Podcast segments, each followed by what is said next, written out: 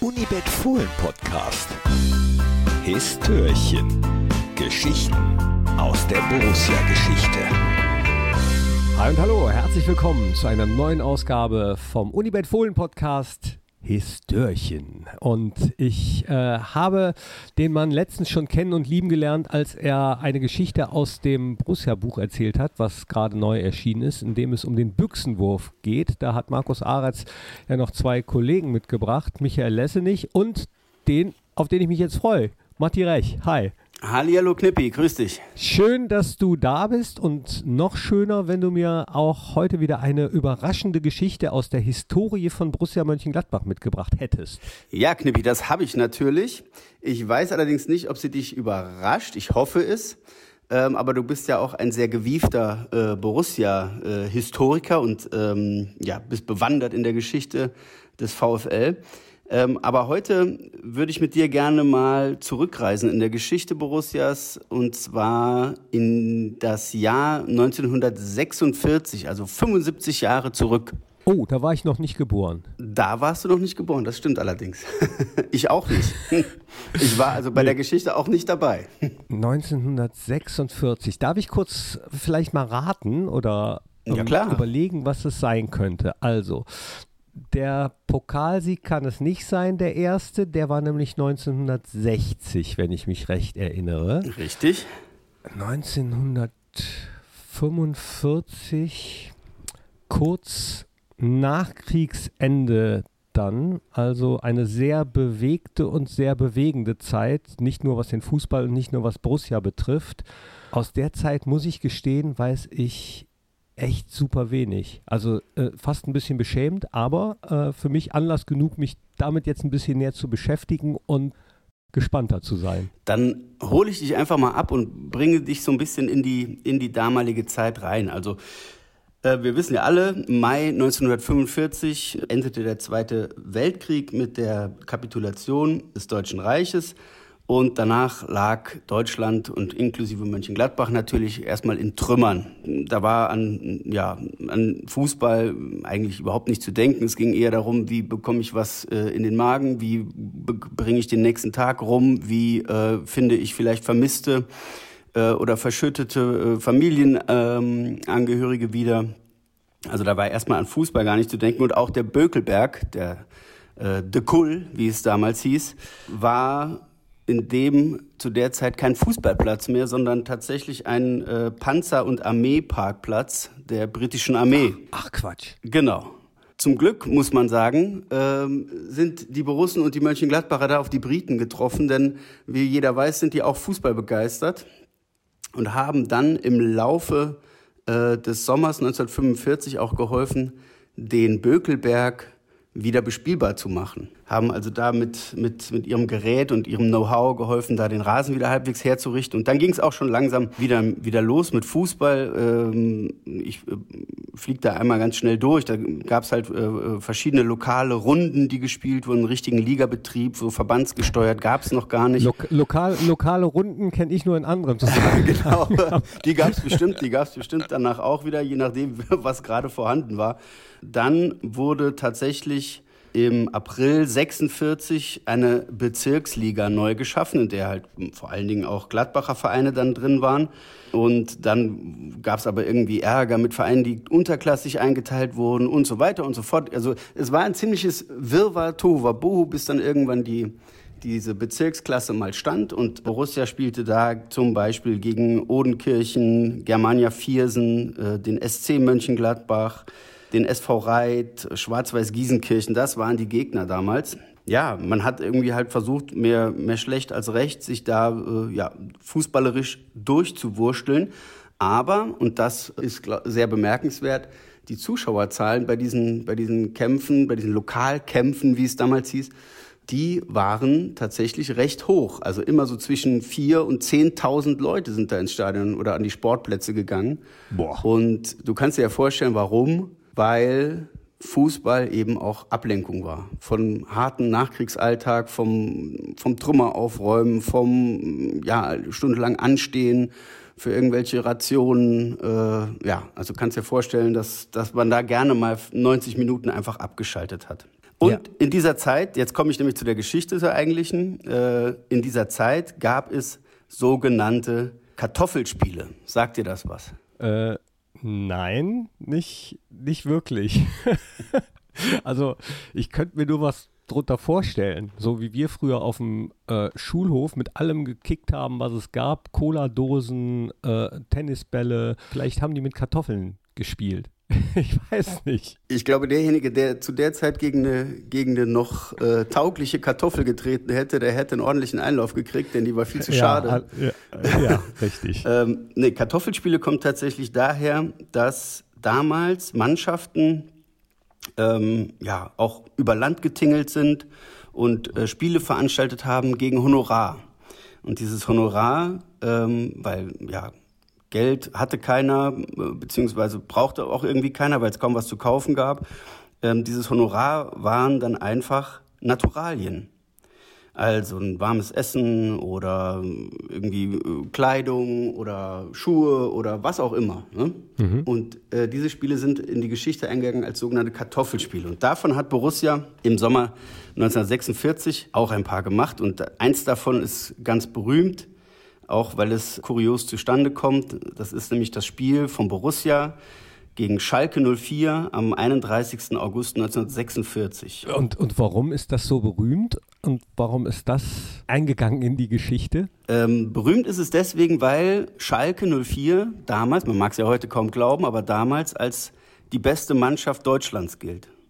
Also Schalke 04 war in den, äh, in den 30er Jahren zwischen 1934 und 42 sechsmal deutscher Meister geworden. Da spielten dann so Größen wie äh, Ernst Kuzorra, Fritz Scheppan, Bernie Kloth im Tor, Otto Tibulski, Walter Berg, alles Nationalspieler.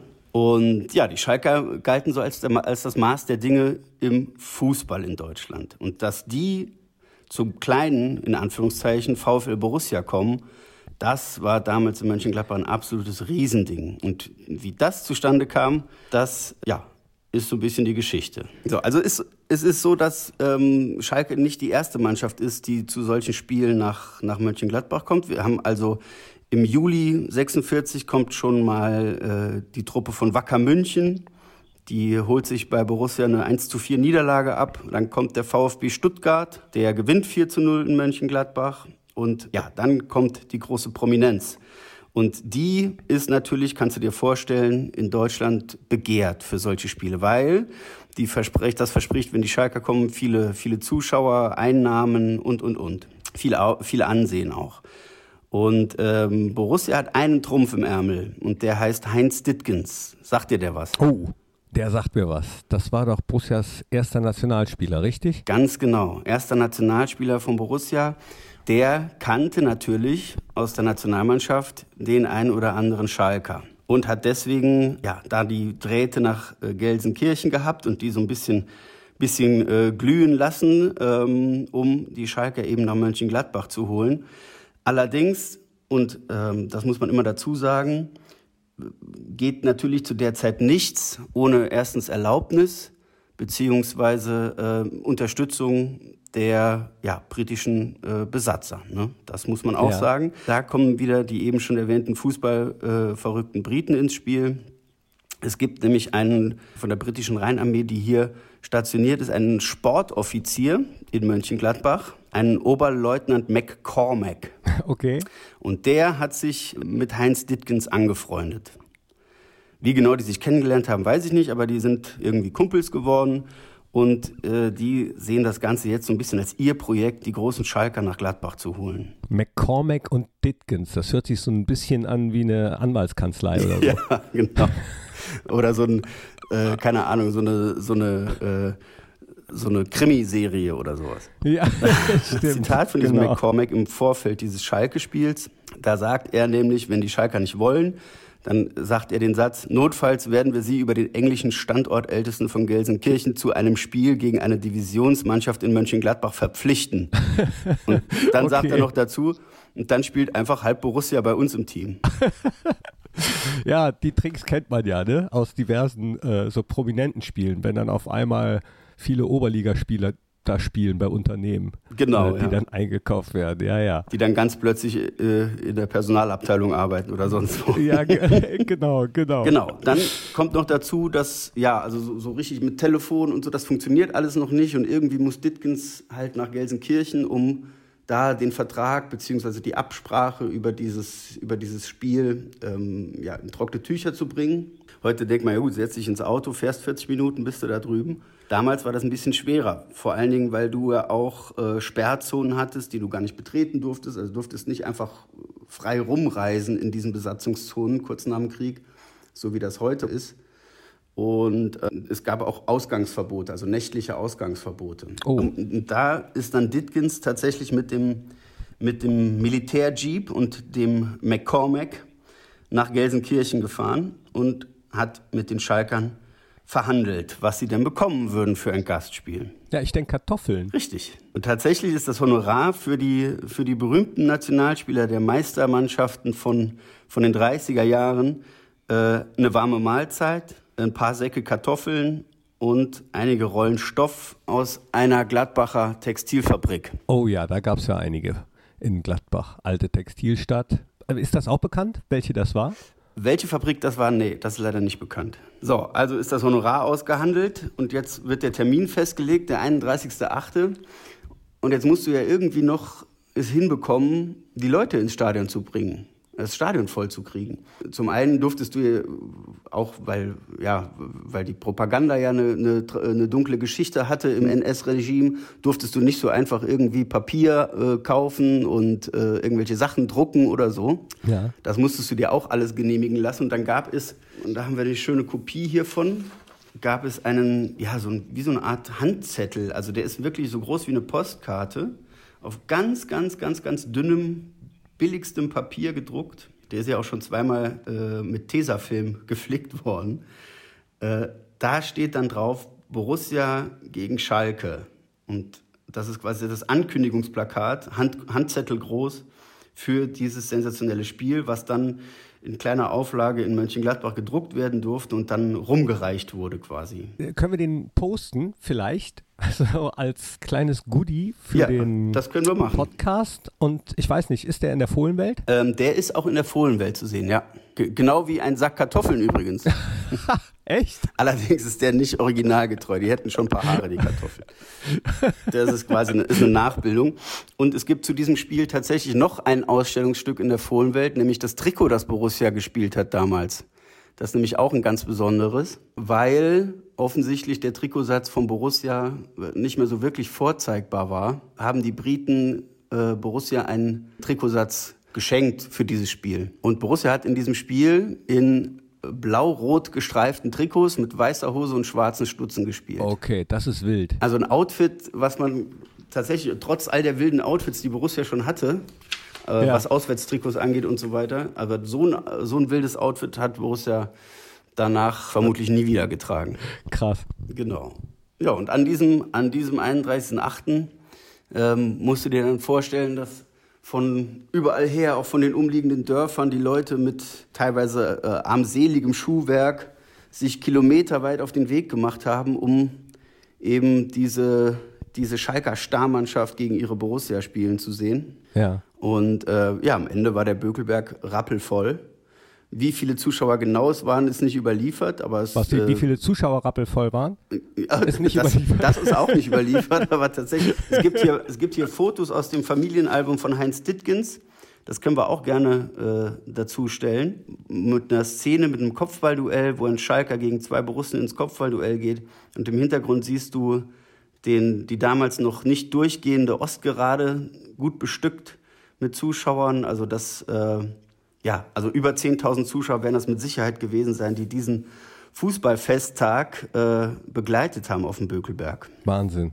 Ja. Und das Ergebnis ist, ja, nebensächlich eigentlich an diesem Tag, weil äh, das ist so ein äh, erstes gesellschaftliches Großevent wieder auch um Borussia rum, auch wenn es diese ganzen Lokalkämpfe gab. Aber das ist das erste Mal wieder nach dem Krieg, dass Borussia eben auf einer großen Bühne gegen einen großen Gegner antritt. Und äh, ja, das Ergebnis ist mit 0 zu 6 überliefert. Also nicht so gut für Borussia, aber äh, im Endeffekt zählt auch das Ergebnis nicht, sondern einfach die Sensation, dass die Meistertruppe von Schalke sich die Ehre gegeben hat, auf dem Bückelberg zu spielen und hier eben ja, einfach den Leuten einen sehr schönen Tag gemacht hat. Wahnsinn. Nee, das Ergebnis ist ja wirklich nebensächlich, ist A schon so lange her und B äh, kann man sich, siehe Schalke, da auch nichts mehr verkaufen.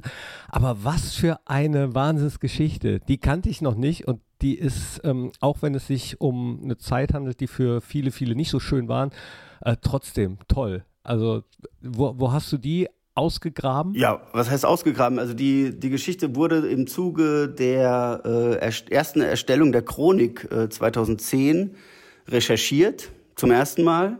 Und dann haben wir die, äh, haben wir die tatsächlich mit den, mit den Sachen, die äh, die Familie Ditkins uns für die Fohlenwelt hinterlassen hat, haben wir die nochmal ja, genauer nachrecherchiert. Und da sind wir zum Beispiel auch erst darauf gekommen, dass Borussia eben nicht in, in der gewohnt, damals gewohnten schwarzen Montur gespielt hat, sondern eben in blau-roten Trikots. Und äh, sind dadurch auch erst an diesen, diesen Spielzettel gekommen, an die Fotos gekommen. Der Spielzettel übrigens ist sogar noch äh, signiert. Und zwar steht da drauf in sportlicher Verbundenheit Heinz Nellis. Und Heinz Nellis war damals einer der Spieler von Borussia ähm, genau, die hier übrigens auf dem Zettel auch in der, wie man das vom Kicker kennt, in der voraussichtlichen Aufstellung äh, und mit der voraussichtlichen Trikotfarbe noch äh, ja auch aufgeschrieben wurden auf diesem Zettel. Ah, ich kenne Sepp Nellis, der ist riesen Borussia-Fan. Vielleicht ist er irgendwie mit, mit dem äh, verwandt. Also Sepp, wenn du das jetzt hörst, dann äh, schreib doch mal an audio.borussia.de und dieser Aufruf gilt auch für alle anderen, die uns entweder so schreiben wollen, ein paar Anregungen geben wollen. Schreibt uns gerne mal, wie euch die Historien gefallen, die Geschichten. Oder auch, wenn ihr selbst solche tollen Geschichten habt, recherchiert und äh, verifiziert. Also es müssen schon wahre Geschichten sein über Borussia, die sich nachverfolgen lassen und die man im günstigsten Fall selten oder noch gar nicht gehört hat. Oder wenn das jetzt jemand hört, vielleicht jemand, der selbst bei dem Spiel noch dabei war oder ähm, vielleicht jemanden kennt, ja. verwandt ist mit jemandem, der bei diesem Spiel dabei war. Äh, Gibt es wahrscheinlich noch, oder Matti? Ja, da würde mir auf Anhieb äh, ein Name einfallen, nämlich äh, Martin Elsbergen. Der äh, ist jetzt kein berühmter ehemaliger Spieler von Borussia, aber der wurde dieses Jahr bei der Jahreshauptversammlung, bei der Mitgliederversammlung von Borussia geehrt für 75 ja. Jahre Mitgliedschaft bei Borussia. Es ist unser, ja. unser ältestes, oder beziehungsweise unser längstes äh, äh, Vereinsmitglied. Ja, vielleicht war der tatsächlich dabei. Der wird ja wahrscheinlich schon ein paar Jährchen alt gewesen sein, als er Mitglied wurde, vielleicht in der Jugendmannschaft oder so. Vielleicht hat er das Spiel sogar gesehen. Boah, das wäre natürlich Wahnsinn, wenn er oder äh, seine Verwandten, Angehörigen uns mal schreiben könnten. audio.brussia.de, das wäre der absolute Hammer. Super. Das wäre toll, ja. Super auch, dass du diese Geschichte mitgebracht hast. Sehr gerne, Knippi. Dann äh, wünsche ich dir jetzt noch einen wunderschönen Tag. Das gleiche gilt natürlich für alle Hörerinnen und Hörer des Unibet Fohlen Podcasts. Histörchen, äh, denkt dran, es gibt auch noch andere Formate. Es gibt das Warm-up, es gibt den Talk und, und, und. Lohnt sich also immer reinzuklicken. Und am besten abonniert ihr diesen Podcast, denn dann verpasst ihr äh, keine einzige Folge, ganz egal, um welche Rubrik es geht. Danke dir, Matti. Danke euch. Gerne, ole. gerne. Ole, ole. Ciao. Das war der Unibet Fohlen Podcast. Histörchen. Hört auch rein in alle anderen Podcast-Formate von Borussia Mönchengladbach.